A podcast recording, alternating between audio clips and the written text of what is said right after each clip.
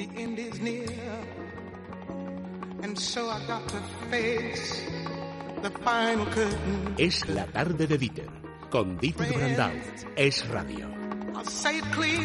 Son las 6 y 10 minutos de la tarde, las 5 y 10 en Canarias y no es viernes. A lo mejor ustedes al escuchar esta música han dicho, anda, pero ya es viernes, eh, no sé ni en qué día vivo. Fíjate que va a empezar eh, las recomendaciones Luis del Pino y, y yo pensaba que hoy era jueves, hoy es jueves santo, pero mañana nosotros les hemos ido avisando durante toda la semana que vamos a hacer un programa especial. Vamos a dedicar una hora de programa a darle el luto que no han podido tener o la despedida que no le han podido dar muchas personas a sus familiares muertos por el coronavirus. Nos han llegado muchísimos mensajes por eh, eh, email a nuestro correo electrónico es la tarde arroba radio.fm y muchos audios también al buzón de WhatsApp que les pusimos para ello. Así que hoy hemos adelantado por primera vez en nuestra historia, creo, las recomendaciones al jueves. Además es jueves santo, así que eh, debería ser eh, festivo para mucha de la gente que nos está escuchando y las recomendaciones siempre vienen bien. Para mañana tener un programa de luto y de duelo y de reconocimiento a esas ah, familias que han perdido a un ser querido y que para ellas no son el número 15.238. Era su padre, su madre, su marido, su mujer, sus hijos, hermanos, en fin. Así que hoy eh, cambiamos el guion, hacemos esta última hora con las recomendaciones de nuestros expertos y antes de empezar con la de Luis del Pino, Nieves, ¿qué te parece si damos un uh, consejo para nuestros oyentes? Un consejo, una recomendación más, porque todos tenemos que poner un bio en nuestras eh, vidas. Es el primer sistema esterilizador de aire de uso profesional. Lo podemos poner todos en nuestra casa porque es muy fácil tenerlo. Simplemente con llamar al 900-730-122 lo pedimos y nos lo mandan 900-730-122. ¿Qué es BIO? Bueno, pues es un aparato de alto rendimiento, silencioso, que purifica totalmente el ambiente. Es un filtro, el más sofisticado del mercado y, como digo, garantiza la pureza total del aire exigida por la Organización Mundial de la Salud. Y si usted convive con una persona que tiene problemas respiratorios, que tiene insomnio, que tiene EPOP, que tiene asma, rinitis, fatiga, bueno, pues BIO le va a ayudar en este tipo de patologías. Podemos cambiar el aire a través, eh, cambiar la vida a través del aire y ya lo sabe, 900, 730, 122. 15 días de prueba en casa y un 15% de descuento solamente por ser oyente de radio.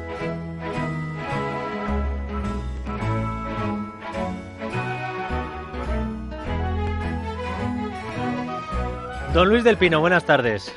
Buenas tardes, don Dieter Brandau. Em, antes de hacernos la recomendación, Luis, mm, creo que por eh, el vínculo que tienes con este programa debes confesarlo aquí en Es la Tarde antes de eh, hacerlo en Sin Complejos, como supongo que lo harás el próximo sábado.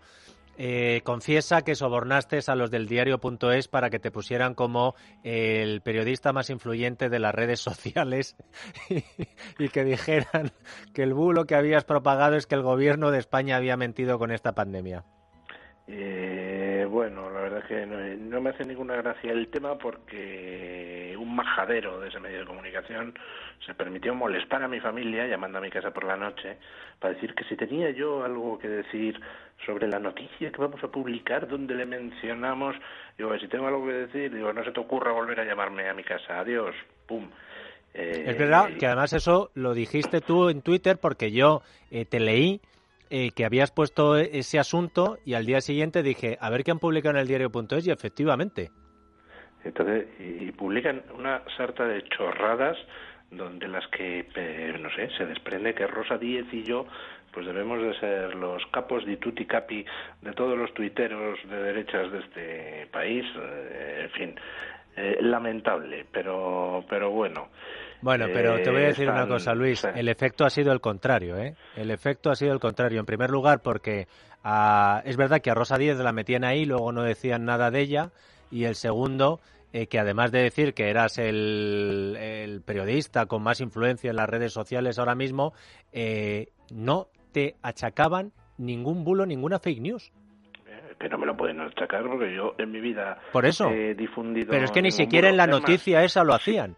si alguien se molesta en entrar en mi timeline, puede ver el mensaje que puse hará pues siete o diez días, donde ya avisaba, ojo, que hay eh, mm, perfiles falsos de gente de izquierda propagando bulos para ver si pican los tuiteros de derechas y los difunden con el fin de luego achacar la difusión de bulos, etcétera. Así es que esa es una táctica ya muy vieja, esa táctica cuando todas las revueltas en Venezuela las usó el gobierno primero de Chávez y luego de Maduro, que era poner bulos eh, tratar de que picaran los de la oposición, los difundieran y entonces de esa manera acusar, ven, difunden bulos, con lo cual todo lo que difunden es mentira, incluso aunque el resto de las cosas sobre las torturas y la violencia policial del régimen chavista, pues eran verdad, ¿no? Eh, Es un truco muy viejo, esta gente son, son eh, muy organizados, eh, han tenido mucho tiempo para aprender en los regímenes bolivarianos y por tanto, eh, en fin, hay que tener mucho cuidado con ellos, pero vamos, que yo soy perro viejo, tengo el culo pelado de participar en las redes sociales, entonces a,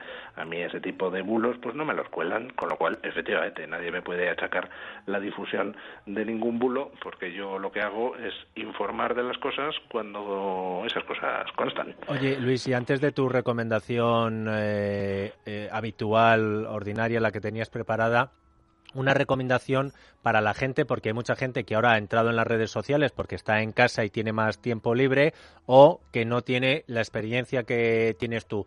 ¿Qué recomendación le darías tú ahora que se está viendo que si WhatsApp reduce no sé qué, que si tal, que si te llega por el otro lado? ¿Qué recomendación darías tú en torno a todo esto que se está haciendo y diciendo sobre los bulos?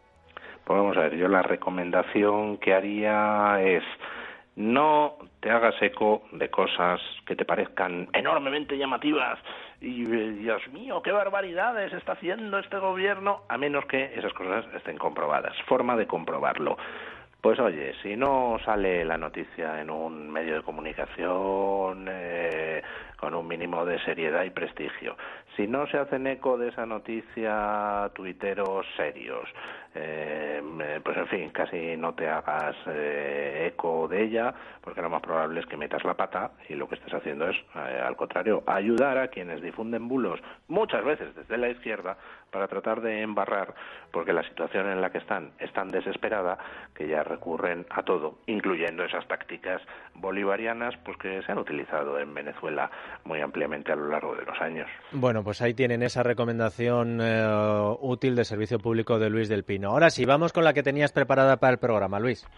Pues hombre, hoy vamos a hablar de alguien que no es español de origen, pero desde luego sí que fue español por sus servicios a la corona y le utilizaremos como medio para hacer dos recomendaciones pues para la gente que, que está confinada. Recomendaremos una serie y recomendaremos también pues un sitio de internet para quien quiera eh, hacer lecturas. La persona a la que me refiero pues es Eustace Chapuis que dicho así, pues la gente dirá, ¿y este quién demonios es? Bueno, pues este es un señor que nació en Saboya, que por aquella época no pertenecía a Francia, sino que era un eh, condado independiente, y bueno, pues dentro de sus andanzas en la administración saboyana, pues le tocó ser embajador en, eh, en, la corte de Carlos V. Y cuando muere el duque de Borbón, que era su empleador, pues debió de haber causado muy buena impresión a Carlos V, porque Carlos V le hace que pase a trabajar para él y este señor fue nombrado embajador en Inglaterra, en una época pues enormemente turbulenta y diplomáticamente interesantísima, que es esa época donde eh, se produce la ruptura de Inglaterra con el papado a cuenta de eh, la, el deseo del rey de Inglaterra de abandonar a su esposa española y casarse con Ana Bolena.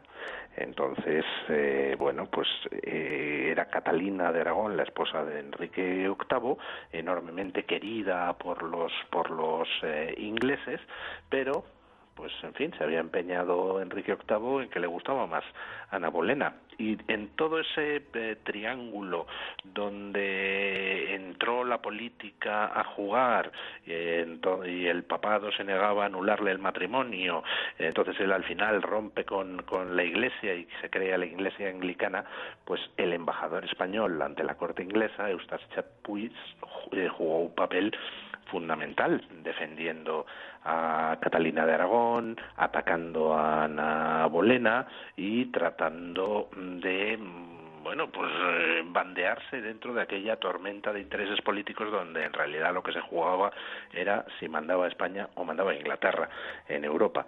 Y eh, al hilo de la vida de Chapuis, que fue uno de los mejores embajadores y más astutos diplomáticos de la época, pues recomendar para el confinamiento una serie maravillosa, la de los Tudor. Hombre. sale precisamente el personaje de Eustace Chapuis jugando un papel fundamental, porque de hecho jugó un papel fundamental en toda aquella historia. Y la segunda recomendación, pues para los que les guste más la historia, ir a las fuentes y demás, pues es una página preciosa de la Biblioteca Nacional de España que se llama esta página Biblioteca Digital Hispánica. Si ponen ustedes eso en Google, pues podrán encontrarlo facilísimo. Y ahí la Biblioteca Nacional de España tiene digitalizados un montón de fondos de su de su eh, de su biblioteca y entre estos fondos está, por ejemplo, toda la correspondencia que intercambió Eustace Chapuis con el rey, con el rey Carlos V, que resulta curioso que esa correspondencia, siendo embajador eh, de España ante Inglaterra, pues fuera eh, siempre en francés. Es en francés, como Eustace Chapuis informaba al emperador Carlos V de cómo iba todo aquel follón. Y tenemos y, se puede encontrar ahí en la biblioteca digital hispánica pues todo el manuscrito completo con todas las cartas de aquel embajador, así que véanse los Tudor y después si quieren pues pueden aquellos que les interese la investigación histórica ir a la biblioteca digital hispánica. Don Luis del Pino, director de Sin Complejos. Hoy no te puedo decir que te escucho mañana, pero sí te puedo decir que te voy a escuchar pasado mañana. Muchas gracias por tu ayuda, como siempre. escuchará mañana seré yo a usted. vale, Luis. Pues la verdad es que eh, va a ser un programa va a ser un programa duro, pero bueno, eh, en fin, un abrazo muy fuerte, amigo. Un abrazo.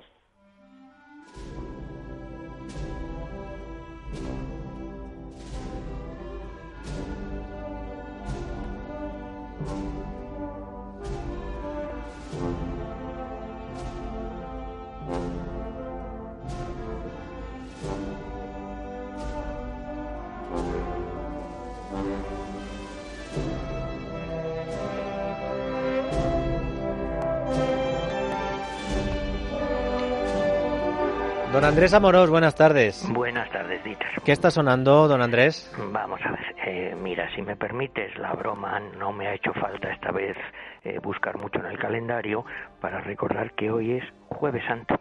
Efectivamente. Pero un Jueves Santo mm, rarísimo. Bueno, estamos hoy escuchando una marcha procesional preciosa que se llama Caridad del Guadalquivir, pero luego te lo comento eso un poquito.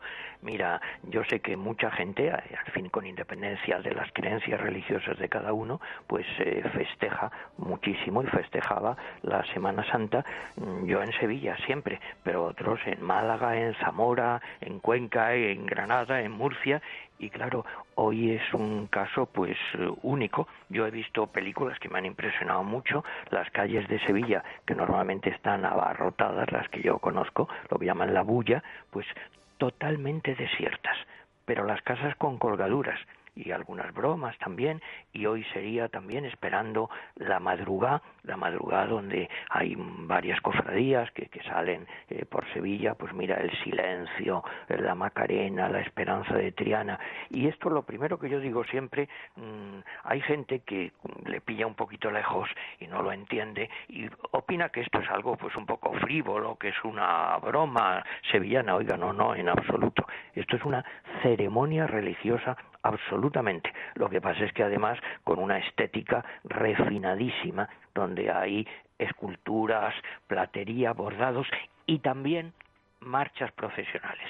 Y ahí quiero comentar que hay algunas, pues clásicas, con unos compositores, pues mira, Amarguras de Fondeanta, Estrella Sublime de López Farfán, Rocío de Vidriet, eh, también se escucha a los armados de la Macarena, pero no es solo un mundo cerrado y acabado, porque esto que hemos escuchado Caridad del Guadalquivir es de un señor absolutamente actual, se estrenó hace unos años, se llama Paco Lola y ha tenido tanto éxito que hay versiones de marcha profesional, de copla, de orquesta, de flamenco, de todo. También a quien le interese, pues algún libro me gusta recomendar. Mira, el libro clásico antiguo es de un estupendo escritor sevillano, Joaquín Romero Murube y se llama el libro Sevilla en los labios, que es una verdadera preciosidad. Y el libro más reciente de mi buen amigo Antonio Burgos, La Semana Santa de Antonio Burgos. Así que ya que no podemos estar ahí, pues pues eh, mira, leemos y escuchamos estas músicas. Pero si te parece ahora damos un salto geográfico y cronológico y escuchamos otra música muy distinta.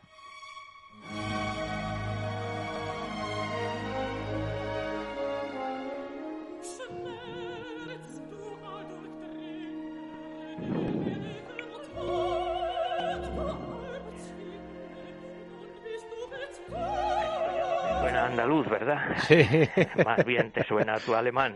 Un poco, un poco, sí. Andaluz un poco del norte, ¿no? Pues sí, mira, esto es el final de la segunda sinfonía, la llamada Resurrección de Gustav Mahler. Y Mahler, hay que recordar muy brevemente, que era un judío angustiado que se convierte al cristianismo, pero probablemente sin creer de verdad en ello. Y hay una historia que él estuvo casado con una señora curiosísima, Alma Mahler, que luego tuvo relación, supongo que lo recuerdas, con Gropius, con Berfer, con Kokoska. Bueno, pues le escribía Gustav Mahler Alma. ¿Qué es la vida? ¿Qué es la muerte? Todo esto tiene un significado y quería escribir una sinfonía y no sabía bien cómo hacerlo y en el funeral de un director, von Bülow, encontró la clave, se acordó de la Oda a la Resurrección de Klopstock entonces pensó en hacer algo que entonces era bastante raro, aunque ya lo había hecho Beethoven con la novena sinfonía, que es una sinfonía que acaba con un coro. Y aquí lo que están cantando proclama la soprano y el coro. Resucitaréis, sí resucitaréis, cenizas mías tras un breve descanso. Ten confianza, corazón, es tuyo todo lo que has deseado, todo aquello por lo que has luchado. Y una anécdota que a mí me conmueve porque es muy, muy curiosa. En el manuscrito, Mahler añadió, la letra es de Klopstock, él añadió de su puño y letra un verso suyo que ponía, moriré para vivir. Bueno, pues ¿qué significa esto?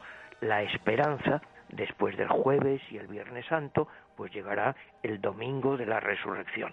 Entonces una música popular, bellísima, hemos escuchado, Caridad del Guadalquivir, de Paco Lola, y una música clásica absolutamente extraordinaria, el final de la segunda sinfonía Resurrección de Gustav Mahler. No está mal, ¿eh? Y para rematar, Andrés, como siempre, con la ayuda de Renfe, em, Beethoven, eh, no sé si es... ¿Te quedan eh, cuántas? al noveno, al noveno programa. Uy, pues el noveno y Beethoven es... Sí, pues mira, cronológicamente ahí lo que vamos a escuchar son lo que yo llamo la cumbre final, unas obras de final de su, eh, de su carrera, hacia 1820 aproximadamente, sobre todo dos obras que no son las más populares, no lo son, pero que son absolutamente extraordinarias.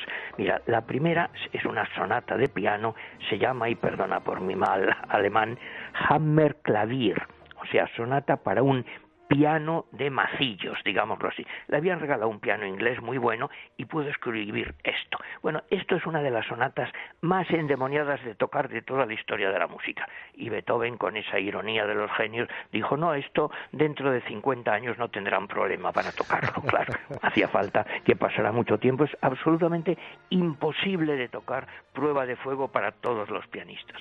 Y luego vamos a escuchar algo también absolutamente extraordinario, que es fragmentos, claro, de la misa solemne de Beethoven, que esto al margen de las creencias o no de cada uno tiene un contenido espiritual absolutamente extraordinario y también lo vamos a escuchar en una versión histórica del más grande director beethoveniano que era Furtwängler. Wilhelm Furtwängler, que bueno, ha habido bastante discusión porque él no se quiso ir de Alemania durante la época del nazismo y quería, entre otras cosas, tocar esta misa porque él decía ahora en Alemania, en la Alemania nazi, necesitamos, cito textualmente, más que nunca a Beethoven, su mensaje de amor y de libertad. Así que la sonata Hammer Clavier y la misa solemne de Beethoven, dos obras absolutamente extraordinarias. En esta época ya dijo Beethoven, una frase muy pintoresca, ya sé componer.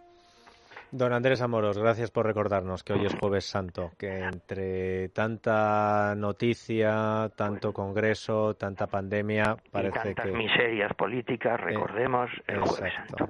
Un abrazo, dicho. Otro para ti, maestro. Paulina, where you going to? Paulina, Pablo Molina, buenas tardes. ¿Qué tal? Muy buenas tardes. ¿Qué tal estás, Pablo? Bueno, bastante bien. Aquí una Semana Santa muy extraña, pero en fin, hay que pasarla, hay que vivirla. En la que tus recomendaciones televisivas eh, adquieren más importancia. Luego llegará Arconada con las series y el cine, pero tú qué nos recomiendas, eh, pa eh, Pablo? Bueno, hoy mismo, eh, los clásicos de, de, Semana Santa, que es el cine de estas, de estas fechas, en 13 a las 9 y media de la noche, Rey de Reyes, peliculón. ¿A, ¿A, qué hora? A las 9 y media de la noche, en 13. No está mal. Y bueno, para los aficionados al golf, imperdible esta noche a partir de las 10 en Teledeporte, el Open británico de 1979 y a continuación el Máster de Augusta del 83, ambos ganados por el gran, el inmortal Severiano Ballesteros. Oye, eh, Teledeporte está haciendo una labor de entretenimiento muy importante para tu negociado, ¿eh, sí, Molina? Señor. Sí, señor, en estas fechas están eh, realizando un verdadero servicio público, ¿cierto? Ayer estuve comentando con mis amigos Dani Blanco y Dani Palacios, eh, de aquí, de esta casa, Dani Blanco y Dani Palacios, los de Radio Libertad Digital. la final de baloncesto del europeo, creo que del 91, entre Yugoslavia e Italia, con Kukoc, Divac, eh, Radia, bueno, una cosa tremenda, brutal. Que luego acabaron todos triunfando en la NBA. Efectivamente, y además ese era el último partido que jugaba Yugoslavia Unida, porque eh, unos oh, políticos muy inteligentes decidieron eh, que había que ir a la guerra. Eh, más cosas, Molina, que esto es para hoy, ¿no? Claro, esto es para hoy. Viernes Santo. Bueno, eh, la Semana Santa hay que vivirla en casa, pero Televisión Española, la 2, pues nos eh, permite asistir, aunque sea desde nuestra casa, por ejemplo, a las 6 de la tarde, el Viernes Santo, a los Santos Oficios desde el Vaticano, y a las 9 de la noche, el Viernes Santo, eh, al Via Crucis tradicional del Viernes Santo, también desde Roma.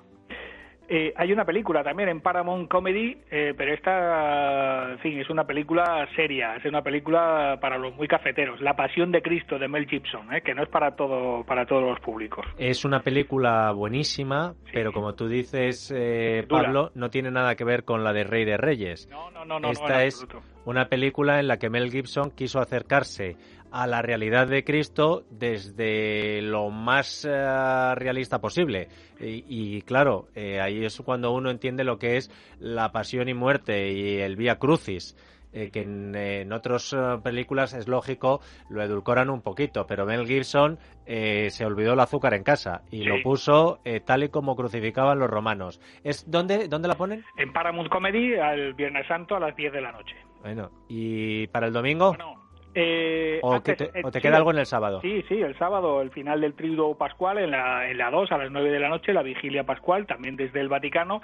Y por la mañana a la 1 les recordamos a todos nuestros oyentes que siguen eh, que sigue El hombre y la tierra, homenaje eh, en el 40 aniversario del fallecimiento de la desaparición de Félix Rodríguez de la Fuente, pues todos los sábados a, a partir de la 1, dos episodios de El hombre y la tierra. Y terminamos Dieter, el domingo en la sexta con Ana Pastor, que entrevista a José Luis Martínez Almeida, el alcalde de Madrid. eh, a, las diez y media de la noche. A ver qué sale de esa entrevista. El otro día con Calviño tampoco fue tu Ana Pastor de otras ocasiones, ¿eh? No, no. Yo creo que aquí sí aquí vamos a recuperar a la clásica. Ah, que a Almeida sí le va a atizar, ¿no? Yo creo que sí. bueno, eh, oye, Menudo menú nos has hecho para hoy jueves santo, viernes, sábado y domingo, ¿eh? variadito, yo creo que bien, bien. Sí, sí, sí, sí. Lo de Félix Rodríguez de la Fuente también me gusta, ¿eh? Claro. Eh, en fin, eh, me gusta también lo que hizo y lo que está... Bueno, lo hizo, se ha grabado y lo pueden buscar ustedes. Eh, nuestro amigo Fran Cuesta que ha hecho, siguiendo las huellas de Félix Rodríguez de la Fuente, otro programón como sabe hacerlo solo él. Pablo, eh, cuídate mucho tú también, ¿eh? Igualmente, un abrazo a todos. Otro para ti. A ver, que son las 7 menos 25, las 6 menos 25 en Canarias y es un momento fantástico para que Adrián González, buenas tardes. Buenas tardes, Iter. El director de comunicación de Mundo Natural nos haga su recomendación para estos días. Adrián, ¿cuál es? Pues mira, eh, tenemos que seguir trabajando sobre todo lo que es eh, las defensas. Eh, las defensas no se nutren con atina, ni con chocolate, ni con patata. Eso viene en contra de los nutrientes que necesita nuestro sistema inmunológico. Por lo tanto, tenemos que garantizar proteínas, grasas insaturadas, poliinsaturadas, grasas buenas. Y como esto, según dice la tele, que vamos a creerle, que se ha disparado el consumo de harina un 400% y la venta de chocolate un 87%, Toma ya. vamos a proponer Inmunoplus, que con ese extracto de chitaque, que las setas son grandes acumuladoras de nutrientes, pues pueden reforzar cualquier carencia que no estamos dando en la dieta. Ese calostro que dispara con 75 ingredientes activos de la inmunidad, factores de la inmunidad y es la primera secreción materna en los mamíferos, pues la incluye también el Inmunoplus, esa mezcla de quinasia, el propóleo, que casi todos los conocemos como el antibiótico de las colmenas, y el extracto de la semilla de pomelo, que viene muy bien, gracias a ese americano que todos los días desayunaba un zumo de pomelo y ponía los restos en su cubo de compostaje y no se descomponía. Cuando analizaron qué era, era la semilla del pomelo que es un inhibe el crecimiento de los microorganismos. Todo eso, junto con la vitamina C, hace que Inmunoplus sea un potente suplemento para eh, garantizar cualquier carencia que pueda haber en la dieta y reforzar nuestro sistema inmunológico. Oye, qué, qué, curioso, ¿eh? Lo del pomelo y el compostaje. Yo que tengo una compostera en casa, eh, a ver si en la siguiente salida, que no sé cuándo la haré al supermercado, eh, hago el experimento para verlo con los niños. Eh, Adrián, muchas gracias como siempre. Recuérdale a la gente dónde lo puede comprar Inmunoplus, que nos lo estáis recomendando todos estos días. Pues mira, muy importante, pedirlo a un número de teléfono, no es necesario salir de casa, pedirlo al teléfono 91 446 0000 91 446 0000 y también hay una web que es para farmaciamundonatural.es. En menos de 24 horas lo tienen en su domicilio donde quiera que vivan. Adrián, cuídate. Tú también, Dieter, y todos nuestros oyentes. Gracias. Adiós. Es la tarde de Dieter con Dieter Brandau. Es radio.